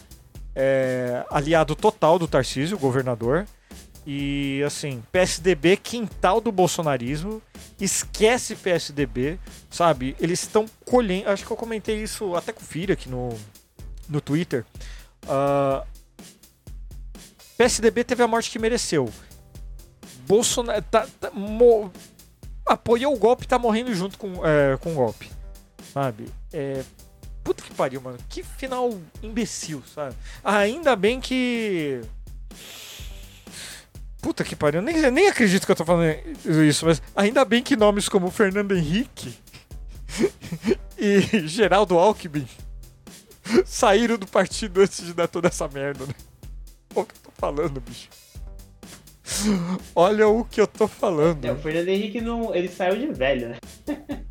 Eu sei, cara, mas assim, velho Tem né? uma filmagem dele, tem uma filmagem dele. Isso é de 2018. Assim, é óbvio que não dá pra gente saber o voto da pessoa certinho.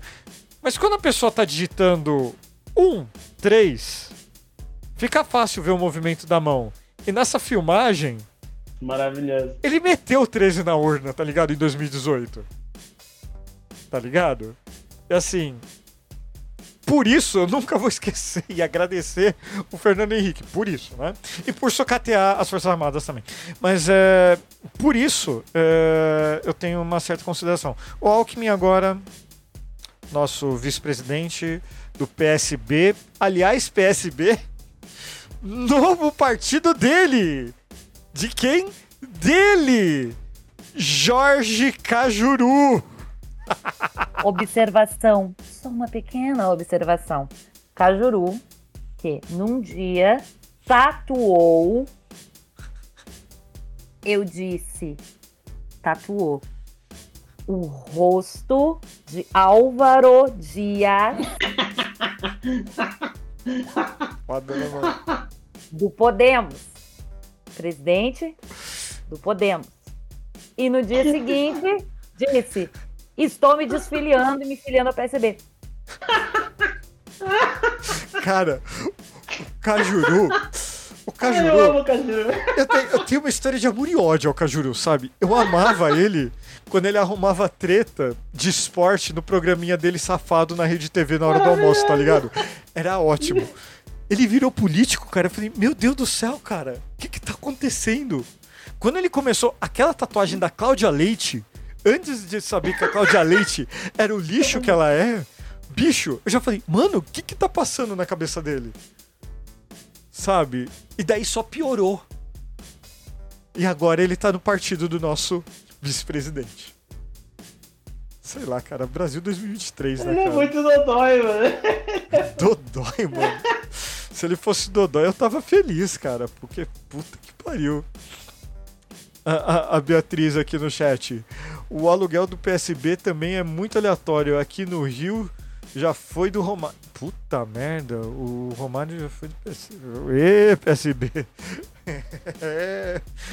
Cara, eu, eu tenho, eu tenho história do Prona em Guarulhos, tá ligado? Que o cara mais de direita aqui comprou a sigla, assim, pá, uns anos atrás. Caralho. O Prona, é. Eu falei, caralho, mas... Ah, Rodrigo, Você você tem como lembra o- provar? Não. Vocês lembram que o Cajuru grampeou o Bolsonaro? Foi o Bolsonaro que ele grampeou, não foi? Que ele entrou, ele botou pra gravar lá, ele foi fazer uma reunião com o Bolsonaro, botou pra gravar o, um áudio lá enquanto ele tava falando, negociando, sei lá que diabo o Bolsonaro. Meu negócio Deus assim. do céu. E deu mó, e eu lembro que deu- fez mó barulho, mas no final não era, não era nenhuma, assim, tipo, a história morreu do jeito que ela nasceu, assim. Veio do nada, foi pra nada. Não, mas agora, mas agora tem uma pergunta importante que eu vou fazer pra vocês aqui, meus amigos, e também vou fazer pro chat. Eu quero saber do chat de vocês. Talvez a pergunta mais importante desse podcast inteiro. Qual vai ser a próxima cara que o Jorge Cajuru vai tatuar? Meu chute. Geraldo Alckmin. Bom chute. Eu acho que vai ser Geraldo. Assim, é um chute real, não é zoeira. Não é tipo a Glaze Hoffman, tá ligado? Não. Geraldo Alckmin. Se rolar um golpe de novo, ele tatua o Walker. Não tem a menor dúvida. E, vo- e vo- e você, Paulo, o que você acha que ele vai tatuar? Planta Amaral.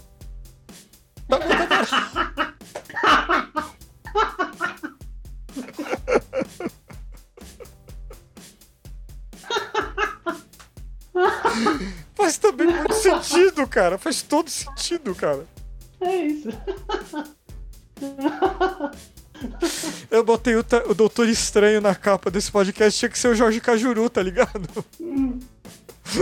Caralho, mano. Caralho. Imagina essa realidade onde o Jorge Cajuru tá tatuando a Tabata Amaral assim no braço esquerdo. Vai, vai. Vai. O pior é que a gente tá rindo, mas vai que, né, cara? O cara Nossa tatuou o. Álvaro Dias, velho. O, Ursal aqui no chat. O Cajuru deveria tatuar o Lula na banda esquerda e o Bolsonaro na banda direita. Puta que pariu. Faz Mas no sentido. centro, ele falou, quem, quem vai no centro? Acho que é o Oeste, talvez, sei lá, né? Não, no centro. No centro podia ser o Lira, né? Fazendo biquinho. É o Lira fazendo biquinho. Lira bem. O Fira que podia ser resistência. É. Não, ele não tatuou bichinho ainda, filho. Mas não sei, acho que se pá o próximo ele tatuaria alguém muito aleatório, sei lá, tipo o craque neto, tá ligado? Vai foda-se. O cra- craque neto. Não é tão aleatório, porque é o craque, né? Ah, o É o craque é o Neto. da hora, é verdade, o neto da hora. Até eu que. Até eu que. Puta merda, eu lembro de xingar um monte o Neto quando eu gostava de futebol. O O Glenn Greenwald. Ursal, Ursal, Ursal. Cuidado, Ursal. O Glenn. Caralho, bicho. O Glenn é foda. Escrito Freedom, assim, né? Meu Deus. É, mas assim. Sabe, mas sabe qual é a novidade do momento, Zé? que não é tatuagem do Jorge Cajuru ainda? Como é que é? Embaixo escrito Mara? Como assim, Ursal? Agora vai ter que explicar. Agora vai ter que explicar, Ursal. Que eu não entendi. O Zé tá morrendo ali. Ele mutou o microfone. Ah, tatuar é Mara. Ah, tá. Achei que ele fosse tatu- tatuar Mara Maravilha, tá ligado? Vai que, né? É, A, a Mara Maravilha ainda tem programa na TV?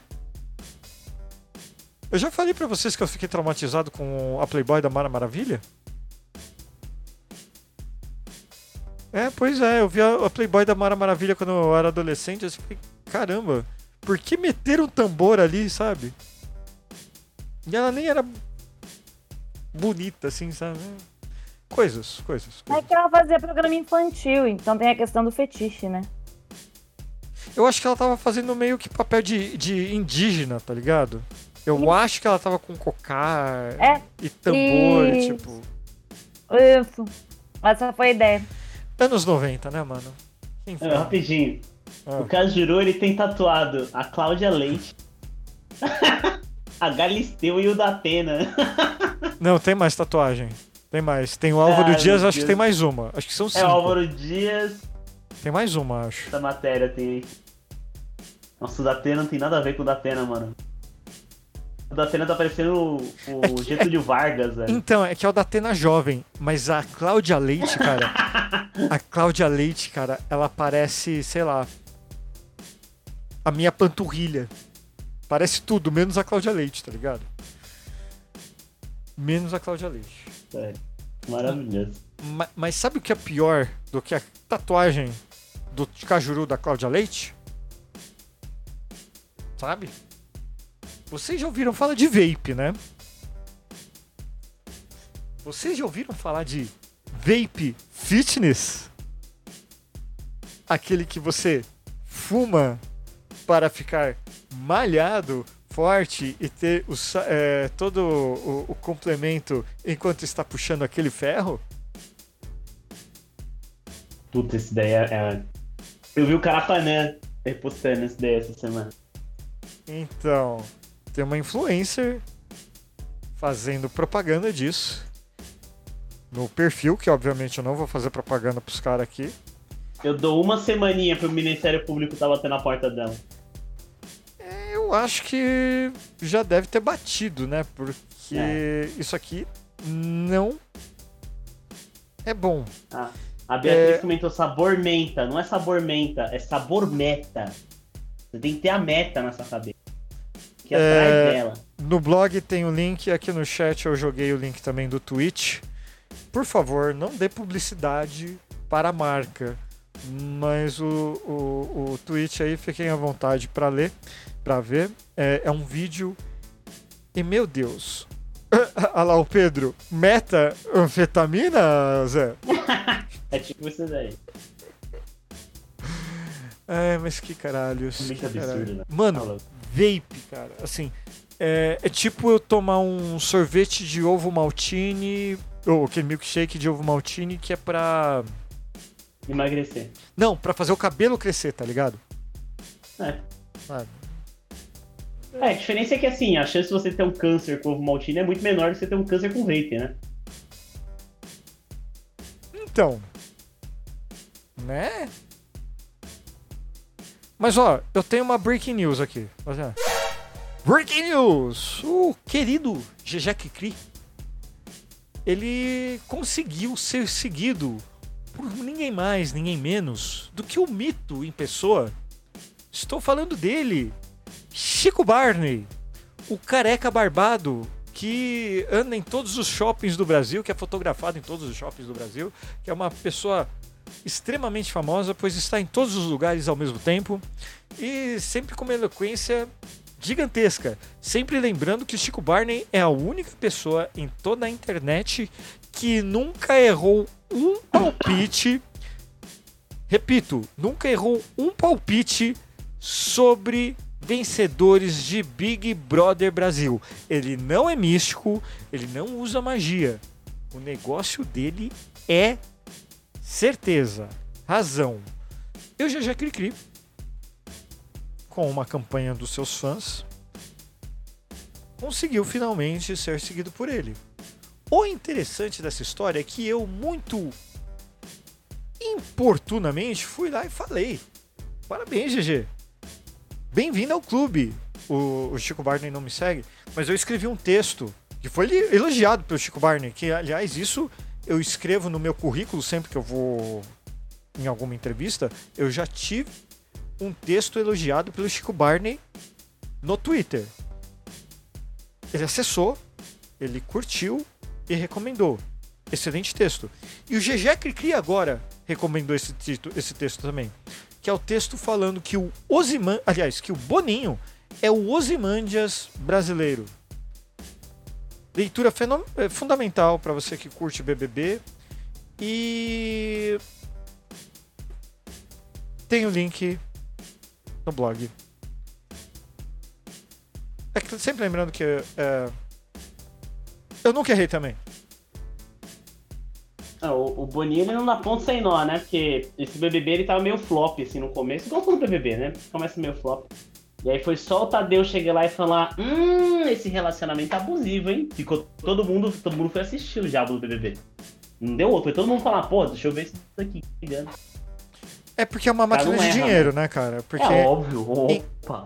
enquanto a audiência pode não estar tá batendo recordes, nada do tipo, mas o engajamento nas redes e o, a quantidade de patrocinadores que está gerando aquilo. Puta que pariu, bicho. Eu tive que ir no McDonald's comprar uma bolsa de batata frita do McDonald's por conta do Big Brother Brasil, porque minha filha, que não assiste Big Brother Brasil, passou, viu o comercial e falou: Eu quero. Bolsa de batata? Como é que é uma bolsa? uma bolsinha assim, ah, um pacote. É uma bolsa, é uma bolsa, é uma bolsa no formato de batata frita do McDonald's. É uma bolsa, é uma bolsa pequena. Sei, cara, eu não sei, é uma bolsa pequena no formato de que batata curioso. frita. É, e pelo visto, porque eu comi nesse restaurante maldito que não me patrocina, acho que eles vão lançar de novo. Mas falando nisso, eu tenho algo para dizer que é algo que me assustou e que eu vou pedir o comentário ao vivo de todos aqui. José Fernando gostou do filme Terrifier 2. E eu estou amendo. amendo, amendo eu, eu, eu tô cagando aqui porque puta que pariu, velho. Como que você gostou do filme desse? Você assistiu? Hã? Cara, você viu? Não. não. É um, não é, é muito um, bom. Não. Mas assim, eu saí do cinema, eu comentei com a Ana. Você assistiu no cinema? Puta. A gente viu no cinema. A gente viu um em casa, que tava no stream, um é uma hora e meia, assim. E aí, aí que a Ana e eu, a gente vai muito no cinema. A gente vai tipo, toda semana, assim. E aí chegou uma semana que o único filme que tinha pra gente ver que a gente não tinha visto ainda era, era o Terrifier. E aí, meu, a gente terminou o filme, eu tava assim, eu tava tipo, caralho, mano, esse cara, esse diretor é um completo psicopata. Assim, eu tava exausto, eu tava cansado. Mas o filme é muito bom. Porque o filme é muito, tipo, trash anos 80 de filme de terror. Então é, é osso que quebra e ketchup na tela. Só que aí ele coloca umas coisas que, tipo, enquanto o palhaço tá massuracando a cabeça de alguém aqui, ele dá um close na cara do palhaço fazendo assim, e fica nesses, nessas trocas de cena, então é, parece que é o próprio diretor falando, olha como eu sou dodói da cabeça. E o filme é muito, muito bom, vale muito a pena. Assim, é fenomenal. O, o Pedro aqui no chat, o Pedro MM, tá pedindo a sinopse. Pois eu lhe trago a análise do filme escrita por ninguém mais, ninguém menos do que José Fernando Astro Mármore lá para o Farofeiros. Você quer dar uma sinopse aí, rapidinho, Zé? É um palhaço assassino é, seminário atacando no, no dia 31 de outubro, no dia das bruxas, é isso. Aí todo mundo morre, meio sangue na tela, assim, é bem gore, mas é aquele gore falso. Você vê que é falso, mas é gore. Ele, assim, ele, ele, tem, ele explora a ideia de como o palhaço pode matar alguém de inúmeras formas possíveis e, assim, bem inusitadas. No primeiro filme, eu vou falar porque já o primeiro filme tem 5 anos, a primeira morte, inclusive, acho que é a melhor morte do, do Damien, é o Damien Leone, o nome do diretor. Acho que ele queria fazer o filme para fazer aquela morte. Ele queria cinematografar aquela morte. Ele bota uma mulher pelada de cabeça pra baixo e o palhaço serra ela no meio. Com uma serra de madeira. Tá, serrote. Um serrote. Serra, Assim, é bem gore. É bem gore, mas é muito divertido. É, é muito divertido. Nada que vocês não tenham visto pior em, sei lá, Deadpool. Mas é é engraçado? Você dá, o- tenta dar Não, uma não risada? é. A ideia não é ser engraçada, a ideia é ser tipo gore. Vai ser ficar gore. Você não É, vai lá pra então. ficar, haha. Você não, você não acha Não, graça. não é minha praia. Você fica tipo, tá você fica meio, mas você não fica nojado exatamente. Teve gente, teve gente que disse o, o do- eu tava seguindo, eu sigo o diretor no Twitter, ele falou: "Ah, essas pessoas que estão falando que desmaiaram no cinema, pra mim parece muito mais tipo um relato fake, porque teve gente falando: "Ah, desmaiei no filme, vendo o filme", mas eu acho que era marketing pra funcionar. Sim, certo. E esse- os, dois, os últimos três anos foram muito bons de filmes de terror, né? E a gente tá vivendo uma nova era, uma, né? uma nova era de ouro de filmes de terror. E aí têm o gênero do Demi Leone, que é o gorzão da massa, e o bicho não desaponta. Filmes de terror, susto, esse tipo de coisa, não me chame, não me convide, não me recomende. Não assisto, não gosto. Ah, você tem medo? Sabe igual. Pensa Tem numa, medo, né? Não dorme, legume. né? Pensa Fica le... sonhando com o filminho, né? Não. Pensa num legume que você não gosta. É igual, eu não gosto. Hum. Não gosto. Ah, não sei, eu, eu aprecio, assim, eu- os últimos eu acho legal, porque eles não lidam, não é aquele terror porque é só pra te dar um susto, assim, fica tipo, ah, meu Deus, deu um susto. Sabe, eles, eles realmente, eles têm um apreço estético, eu acho isso do caralho. Nossa. Apreço estético pelo gore. No caso do Terrifier, né? Mas se você pegar, por sim. exemplo, o X, que também tem um pouco de gore, o apreço dele é muito mais, tipo, uma coisa meio quase western, ele é semi-western, ali, então tem um, tem um negócio. Hum, O, o, o Ursal tá recomendando eu assistir O Herege e eu com certeza não vou assistir. O Herege, Não vi. não. É, é, a, É tipo mosca, a a mosca. mosca. A mosca eu assisti. A mosca eu assisti É uma pegada. É, é tipo. É, é, daque- da- é aqueles filmes da época da mosca, assim, sabe? Da Então, da mosca. eu, eu, eu o meu gostei, Fred Krueger. eu gostei muito do. do A Volta dos Mortos Vivos. Só que da. O velhão mesmo, tá ligado? Aquele filme eu adorava. Assistia tudo. Tudo eu assistia. De, eh, só que, sei lá, meu. Passou, tá ligado? Não sei, assim. The, The Walking. Nem The Walking Dead me, amina, me amina, a- ani- Meu Deus do céu. Me animava muito, assim, sabe? É, acontece. Acontece. É, É. O, o Highlander comentou aqui, tipo, de terror mais, mais psicológico, tipo, a maioria que, tão, que tá saindo nessa leva, principalmente por causa da A24, né, a produtora. Ah, é uma leva muito mais. A A24 é aquela produtora que fez o Midsommar, fez Hereditário, sabe? Então são filmes de terror que eles são muito mais. Eles te dão medo pela tensão, não pelo susto. Não é tipo, ah, o. Não é tipo pânico. Uhum. Te dá medo pelo susto. Claro, tem a tensão ali, mas eles dão medo pelo susto. Esses filmes, eles são mais, tipo, eles têm uma linha, ele tem uma história que vai te deixando tenso. Entendeu? E aí tá, a A24, bot- depois que ela apareceu, mano, tipo, explodiu de filmes de terror, assim, excelente. Não, peraí que o Pedro MM deu uma informação importante aqui no chat. Falou que o melhor filme de terror da atualidade é o remake de Dead Space, que é um jogo. É bom mesmo, Pedro? Eu nem sei, cheguei perto. for aquele em primeira pessoa que eu tô imaginando. Ah, em é terceira. tão Assim. É terceira pessoa. É terceira Ah, pessoa. então, Você não, vê o mano, boneco. eu- Você vê o boneco. Porque Ah, o Dead falando de Hereditário. Hereditário é um puta filme. É. Inclusive, eu, eu quero fazer um texto, ou a gente vai vai até pegar um dia pra falar disso aqui no podcast, no Dead Pauta aqui. Demono- demonologia tá na moda. Eu não sei porquê. Ocultismo e, e satanismo. Não satanismo, né? Porque não sou pejorativo, mas. Demonologia tá muito na moda. Tem muito, tipo, muita série, muito, muito filme aparecendo que toca no tema de demonologia. E não é aquela demonologia do dedo no copo e. E criançada saindo correndo. John sabe? Constantine com Keanu Reeves? É, não, é realmente demonologia mesmo. É tipo estudo de, estudo de demonologia levado pro cinema ou pra série. Eu vi o, o Hereditário tem essa pira. Eu vi aquele Arquivo 88, se não me engano, tá na Netflix, tem essa pira. E aí eu. Depois, de repente eu comecei a perceber que tem um ou outro filme e série que acaba entrando umas histórias de seita. E quando você vai ter. Quando você vai ver, são os caras entrarem em demonologia. E eu fico meio tipo, não sei porquê, mas tá muito na moda, assim. Muito roteirista tá usando pra contar a história. Ó, o, o, o Pedro MM falou aqui no chat que assim. é, que, que o Dead Space é muito medo é real. Eu assisto filme de terror pra rir. Mas Dead Space me dá medo mesmo. Porque os, os jogos originais eram tensos, assim. É, Era, era, era complicado. Eu não, eu não consegui jogar o 2, se eu não me engano. Eu não me lembro agora. Mas é interessante, Pedro. Interessante. O, o, o Ursal vai vir aqui, viu, Zé? Fica tranquilo. Vamos terminando o podcast que a gente vai acertar a pauta. É, semana Ah, se- assim semana que vem. Ele, ele parece ser especialista em assunto. Ex- Exatamente. Como todo mundo aqui nesse podcast, todo mundo é especialista em assuntos. Como não? Como não?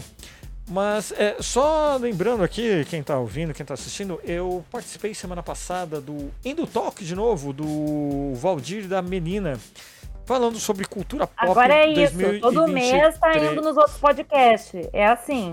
Ô, Paola, fica quieta que eu sei de pelo menos dois que você vai, tá? Que pelo menos um eu sei que tá marcado, o outro eu não sei, tá bom? É. é do- não, é- não era dois? Um. Um? Eu pensei que eram dois. Bom, a Paola já vai aparecer em outro podcast lá e vai ter que falar que eu faço parte do Farofeiros Cast, tá ligado? Por favor. Por favor.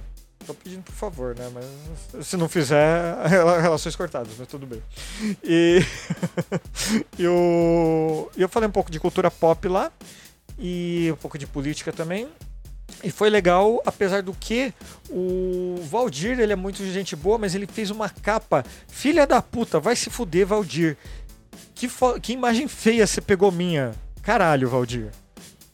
Eu vou te xingar no Twitter, Valdir, porque a foto que você pegou minha e ainda colocou uma frase que não é minha na minha testa. Vai se fuder. Vai se fuder. É, bom, só voltando um pouquinho lá no nosso querido Rogério Marinho. Não muito tempo atrás, não muito tempo atrás, o candidato à presidência do Senado nesse momento fez um vídeo, segundo Desmentindo Bozo, Desmentindo Bolsonaro né, no, no Twitter, no dia 24 de 8 de 2022, ele fez uma live com Bananinha afirmando que a fome no Brasil é um factoide da esquerda. Então vamos lá. A gente tem um candidato de extrema direita ao Senado, apoiado pelo pelo, oh meu Deus, como que é o nome lá do senador lá, o Vieira, o Paula? Apoiado por uma cacetada de senadores, incluindo o Alessandro Vieira. Isso, incluindo o Alessandro Vieira.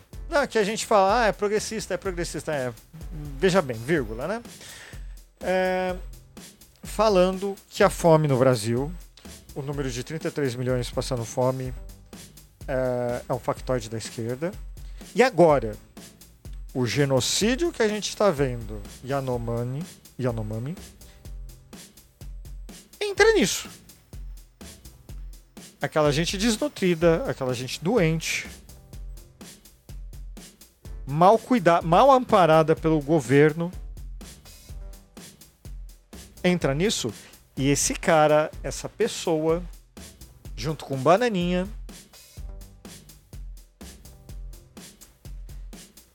É, cê- Vocês desculpam, assim, é, é, vocês me desculpem, por favor, porque eu. A gente faz a pauta, mais ou menos. Mas se tem um assunto que me pega, é fome. E quando aparece um filho da puta falando que fome é mentira, e você vê que ele tá com o iPhone dele, na casa dele, todo bem iluminado, com conexão boa, usando o o setup pago lá do do StreamYard, que é 150 dólares. E o cara vai falar de fome dos outros. Sabe quando esse cara sente fome? Quando o mordomo dele, a empregada dele, não levou o café da cama dele ainda. Quando atrasou cinco minutos que ele acordou. Sabe? E ele falar de gente que tá sem vacina, tá sem água potável, que é factoide da esquerda. Eu queria poder pegar esse factoide da esquerda e, na boa, enfiar no cu desse cara. Porque vai se fuder, né, bicho? E o cara ainda é candidato. Ah, no Twitter subiram, né? A, hash- a tag Marinho não. Não sei se vai ser suficiente para não elegê-lo, né?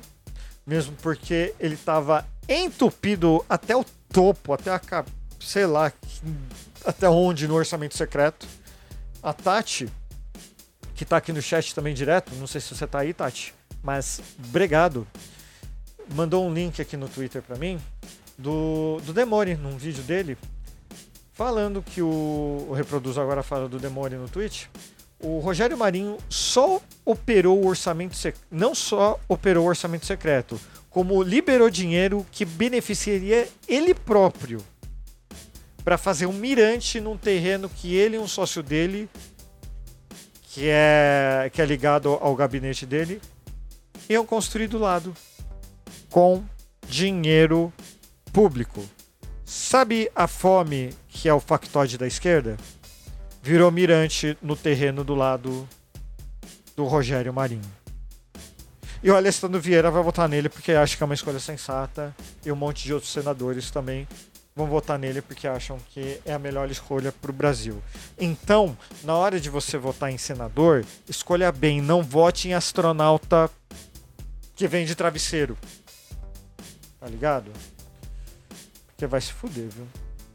Ministra dos Direitos Humanos que não fez nada pela população indígena que ela deveria ter ajudado, porque afinal de contas ela era ministra dos Direitos Humanos.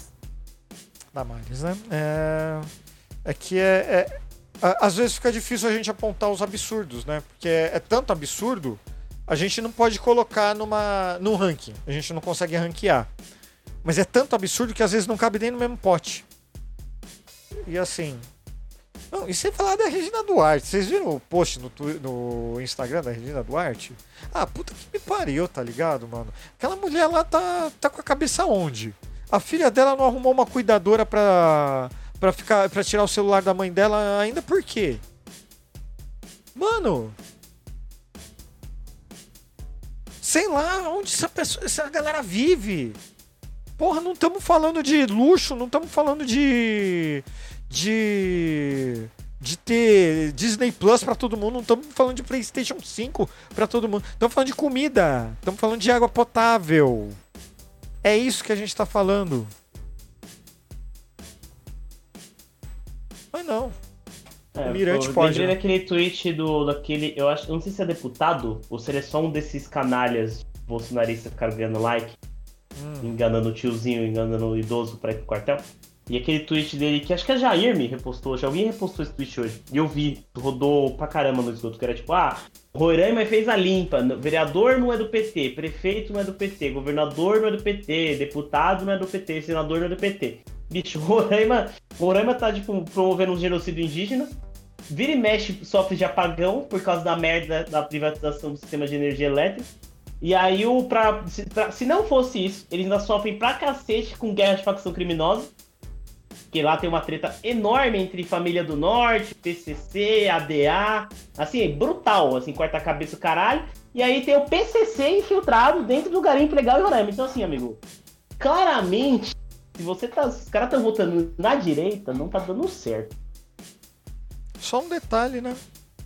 É, é, é curioso.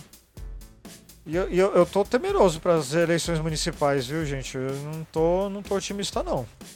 Não tô otimista, não. Aqui em Guarulhos mesmo, olha. Eu tô achando que vai dar mais merda do que já deu. Assim, o, ca o cara que tá na. É, amiguinho do Bolsonaro é liberal, mas eu acho que entram pior que ele ainda, viu? Por isso que eu falo que a gente não pode pensar em eleições municipais só ano que vem, que nem todo mundo tá falando. Ah, não, só ano que vem. Não, gente. Esse ano a gente já precisa discutir a necessidade das pessoas entenderem que não dá para eleger bolsonarista. Não dá para eleger bolsonarista. Cara, você pode votar numa direita que seja uma direita democrática. Bolsonarista não dá para eleger. Ponto. Não dá. Todos os lugares que estão tomados por bolsonaristas tá virado num caos. É um caos. Oh. Porto Alegre, o prefeito é bolsonarista. Gente, eu nunca vi a minha cidade tão jogada, tão suja, violenta, feia Com, com os caras metendo uns outdoorzinho de, de, de, de LED em calçada que tá dificultando passagem de pessoas de cadeirante e de idoso. Porque quer privatizar o caralho da calçada. De que partido que ele é, Paola? Ele é do. No, deixa eu ver que partido que ele tá agora. Ele já trocou três vezes de partido. Porque, porque assim, ó, a gente tá falando bolsonarista, bolsonarista não é só do PL, tá? P- Não, não é PSD, sério. Novo, Tem no PSDB. PSDB, todo mundo, cara, é tudo dessa mesma No laia. momento, o Melo ainda está no MDB. MDB, tá ligado? É, é, não dá, sabe? Não dá. Você, quem, quem ainda tá voltando na direita não, não tem noção do que, do que o Brasil tá sofrendo, do que o Brasil tá passando, sabe? E a reconstrução que o Lula prometeu, na moral, vai ficar muito na mão dessa galera também que, que não quer reconstrução, quer destruir de vez mesmo pra ganhar com a construção, sei lá, com a destruição. Foda-se, sei lá. Ah, é, é difícil, né? Porque o, o, a política, o jeito de fazer política mudou, a política mudou, a realidade mudou. Então a gente não tá mais em 2000 e 2010, 2014, que você ganhava a eleição, aí de repente você ainda conseguia, sei lá, formar uma coalizão e falar, é fazer política, aquela política convencional que a gente faz, né? Hoje não dá mais, então assim, eu não sei até onde o PT tá por dentro disso, mas o PT, assim como o Bolsonaro não vai sair do palanque, mesmo tendo perdido, mesmo talvez sendo ficando ine- inelegível, o PT não pode sair do palanque. É uma merda isso porque a gente fica- fica- deixa o país um clima constante de eleição. Mas não tem outro, não existe mais outro jeito de fazer política, pelo menos eu imagino que não. Na- no, no Brasil, a boa parte do, do que a gente chama de Ocidente aqui, né? Os países que usam o modelo democracia republicana, não tem como você fazer política sem estar no palanque por quatro anos. Então eu espero que o Lula saiba disso, talvez ele saiba, talvez a organização do PT saiba. Então eles precisam estar em palanque desde agora para 2024 e de 2024 para 2026. Porque se, se eles esperarem as eleições efetivamente, cara, o, o Bolsonaro tá, tá articulando o voto no Senado. O Bolsonaro. O Bolsonaro tá fazendo isso. E aí é um outro. Isso, isso entra um outro ponto. A gente não pode perder a janela de condenar o Bolsonaro por tudo que aconteceu no país nos últimos quatro anos, também nos últimos dois meses. Que se a gente deixar esse negócio rodar aí e permanecer, ele volta. Pode não ser o próprio Bolsonaro, mas o método, o modelo e a impunidade volta. Volta para 2026. O pior cenário do mundo seria a gente não, não nos preparar, não fazer nada, não sair do palanque falando, ah, ganhamos eleição, então a gente só faz política em época de eleição, vamos tentar resolver aqui. Eu não acho que isso vai solucionar. O pior cenário seria a gente sair do palanque e o cara voltar. Voltar pra política efetiva. Não necessariamente para ser eleito. Mas a gente Sim. não pode ficar marcando toco. Com certeza. Bom, gente, eu agora quero fazer um momento um pouco diferente, até pra gente dar uma relaxada, né? Vamos, vamos encerrar esse, esse podcast caótico um jeito pelo menos agradável, né? Com um quadro extremamente especial, inédito, que você realmente nunca viu neste podcast e nenhum outro que a Paola participou, porque ela tem sempre outros podcasts e não valoriza o nosso podcast. Provavelmente ela vai faltar no nosso podcast para participar de outro podcast, porque ela não tá nem aí pro nosso podcast. Sempre. É, sempre, né? É, pois é. Que outro podcast que eu participei no último ano? Hã? Como assim, Paola? Bom, depois eu te passo. Só lá. entrei no midcast no dia do. Mas eu entrei depois. Eu primeiro eu gravei Só. aqui. Viu só? Eu fiquei ao vivo cinco horas contigo, Rodrigo. Paola, desculpa. Antes de entrar no midcast. mantenho, mantenho o que eu falei, tá?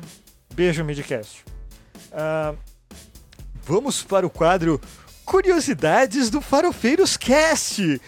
Informações dos farofeiros, do Farofeiros Cast, que você só vai ficar sabendo aqui, hoje, neste momento. A primeira curiosidade do dia é por conta dele, que não veio hoje, por conta do aniversário da tia avó Bernarda. Beijo, tia avó Bernarda do Pedro. É, a minha denúncia, é, é quase uma denúncia aqui o que eu tenho para falar do Pedro.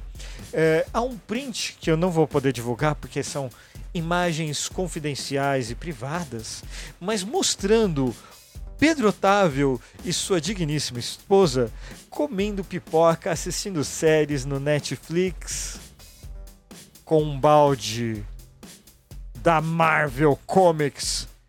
Isso mesmo que você me ouviu. Pedro Otávio é um Marvete. Fica aí a denúncia. Ele gosta de X-Men e paga pau pro Capitão América. É, eu não imaginava que eu viria isso do Pedro. Tá? Em outras curiosidades também, e sobreagindo eu mesmo, a minha pessoa, como não? Algo que você precisa. Se você não me segue no Twitter, você vai ficar sabendo agora. O meu jantar de hoje, do dia 31 de janeiro, foi um delicioso, uma deliciosa porção de doce de mocotó, sabe? Aquela borrachinha lá, branca e cor-de-rosa. É. Esse foi o meu jantar. Hum, que delícia. Patrocina nós, fábrica de borrachinha branca e cor-de-rosa. É bom. Cheio, eh, sabe aquele gostinho de corante? Sabe? Tá, fica, fica azedinho assim no, na goela. É, é isso mesmo, isso mesmo. Mas o mais estarrecedor eu deixei pro final. Calma. A Paola está prestes a desligar o chat aqui o nosso Discord em polvorosa. O Zé deixou o Discord no mudo, ele não quer mais me ouvir, ele está ignorando tudo e todos, porque ele não quer ouvir o que eu estou falando. Ele confirmou com a cabeça agora.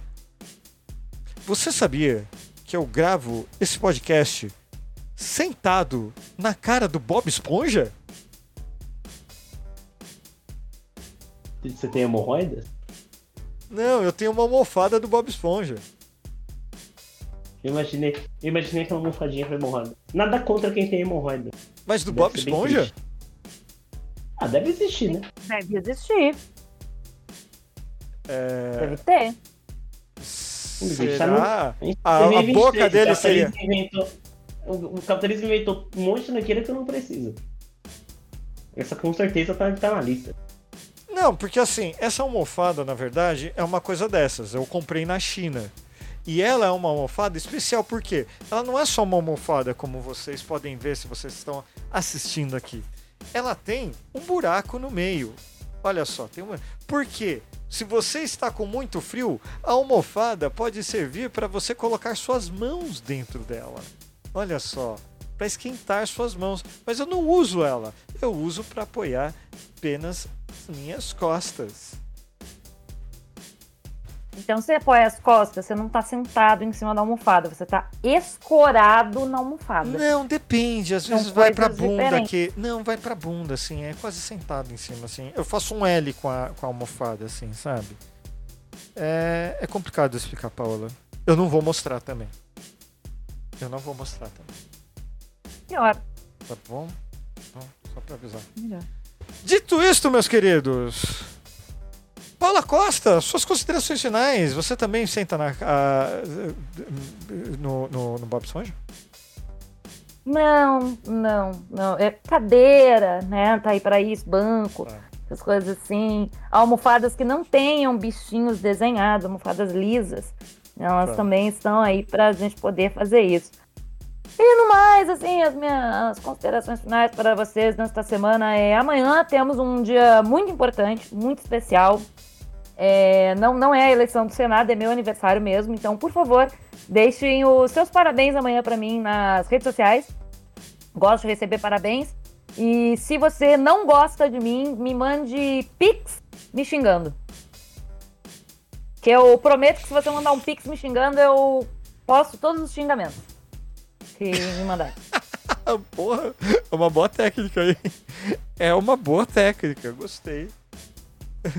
Obrigado, Paula. E parabéns no jantar. É, Zé Fernando Aston Mármore, suas considerações. Ai, sei lá. Tô com preguiça, bicho. Eu acho que é isso aí. Assistam. Assi... Não, afinal, a gente nem comentou, assistam o tudo em todo lugar ao mesmo tempo, toda hora acontecendo aí. É um filme legal. um É, então, a gente não falou do mas vai filme ganhar o Oscar. É, então, a gente não falou ainda, é, ainda, mas a gente vai falar provavelmente do episódio do Oscar, né? É, provavelmente vai ganhar. Assim, eu. Achei ok. Ok, bom. É, Mas no, no geral, bicho, essa semana. Ah, esses dias eu quero que o mundo exploda e meu pau cresça, exatamente nessa ordem. É... Informações demais. O... o- Sempre lembrando que o, o- o- tem uma análise no blog da digníssima do José Fernando, a- da Ana Milan, lá falando. Milian. Milian. É, é, será que eu escrevi o nome errado dela? Não, acho que. Provavelmente. Bom, desculpa. Desculpa, Ana. Tudo bem, eu errei no começo. É, é, ela, ela, ela, não me, ela não me corrigiu, pelo menos. Não, não tenho certeza. A Ana, ela tem uma condição. Hum. A Ana sofre de um problema e ela é viciada em série. Hum. Então ela é, tipo, obcecada por série. Ela assiste muita série, ela faz. E aí eu falei, escreve as críticas, porque eu não vejo da série e eu não tenho saco pra escrever crítica de série, você tem que tem muita coisa pra analisar. Sim. Aí ela vai lá e escreve. E aí tá. Certo. Beijão, Ana. Obrigado. E lembrando que tem o post lá. Meus queridos, dito isto, é, a gente, semana que vem, provavelmente, se tiver tudo em ordem pro Ursal, temos Ursal aqui. Vamos definir a pauta agora. Ursal Carinhosa no Farofeiros Cast. E é isso. Eu enrolo, eu me comprometo, eu falo coisas que não deveria, mas é isso que se trata o Farofeiros Cast, não é mesmo? Então você já sabe. Tem mais. Beijo, abraço. Ciao.